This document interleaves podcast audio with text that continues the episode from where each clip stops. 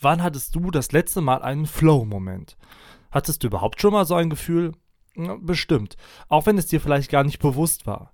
Vielleicht erlebt ihr so einen Moment beim Sport, beim Musikmachen oder Schreiben, vielleicht beim äh, Zocken, Spazieren gehen oder wer weiß, beim Aufräumen, Putzen oder ja, vielleicht gar beim Duschen. Die möglichen Situationen, in denen man Flow erleben kann, sind unbegrenzt. Doch was hat es eigentlich mit diesem Flow auf sich, von dem immer alle sprechen?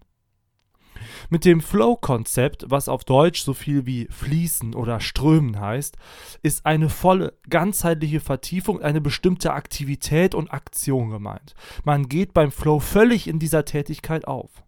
Sicherlich kennen wir alle solche Situationen, die uns derart viel Spaß machen, dass wir sie quasi den ganzen Tag machen würden, wenn wir könnten oder dürften. Und dabei ist es natürlich bei jedem unterschiedlich, wer bei welcher Tätigkeit eine solche Leidenschaft entwickelt.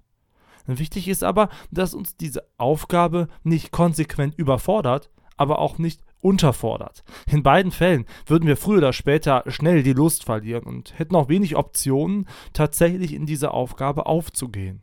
Das Flow-Konzept selbst wurde vom US-amerikanischen Psychologen ich weiß mal nicht, ob ich den Namen richtig ausspreche, auf jeden Fall krasser Name, äh, dem Psychologen Mihaly Csikszentmihalyi und seinem Team entwickelt.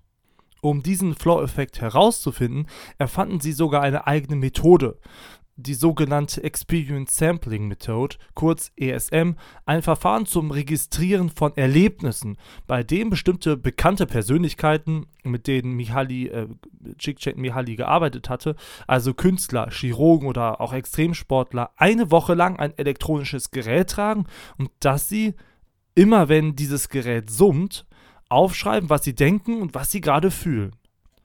Am Ende der Woche liefert dann jeder Beteiligte seine Aufzeichnung ab. Ein aufgeschriebenes Dokument, ein Film über sein oder ihr Leben, ja, zusammengestellt aus den repräsentativen Momenten.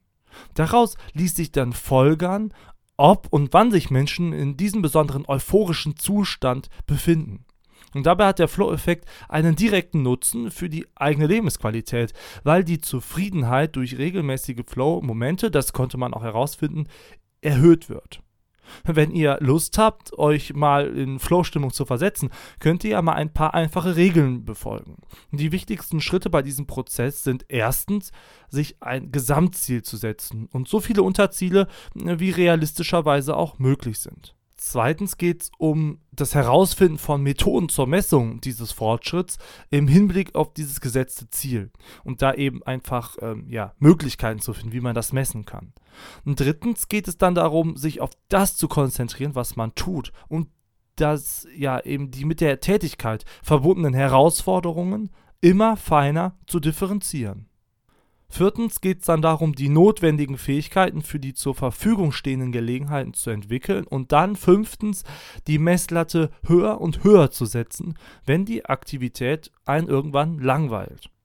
Ach ja, und es hilft gerade am Anfang, wenn euch die Arbeit, in der ihr Flow erzeugen wollt, grundsätzlich viel Freude bereitet und ihr dabei intrinsisch motiviert seid. Also so eine Tätigkeit auch, äh, beziehungsweise vor allem ohne Geld oder andere von außen stammende Motivationen machen würdet. Flow ist also eine Möglichkeit, euer Potenzial voll auszuschöpfen und mal zu merken und festzustellen, was wirklich in euch steckt. Und zwar nicht, weil andere das verlangen oder irgendwie Lehrer und, und Eltern oder sowas das wollen, sondern einfach, um euch selbst besser kennenzulernen. Jeder, der schon mal einen Flow erlebt hat, weiß, wie wunderbar es ist, in einer Tätigkeit ganz und gar aufzugehen und nur auf das eine konzentriert zu sein. Hier also mein Gratistipp.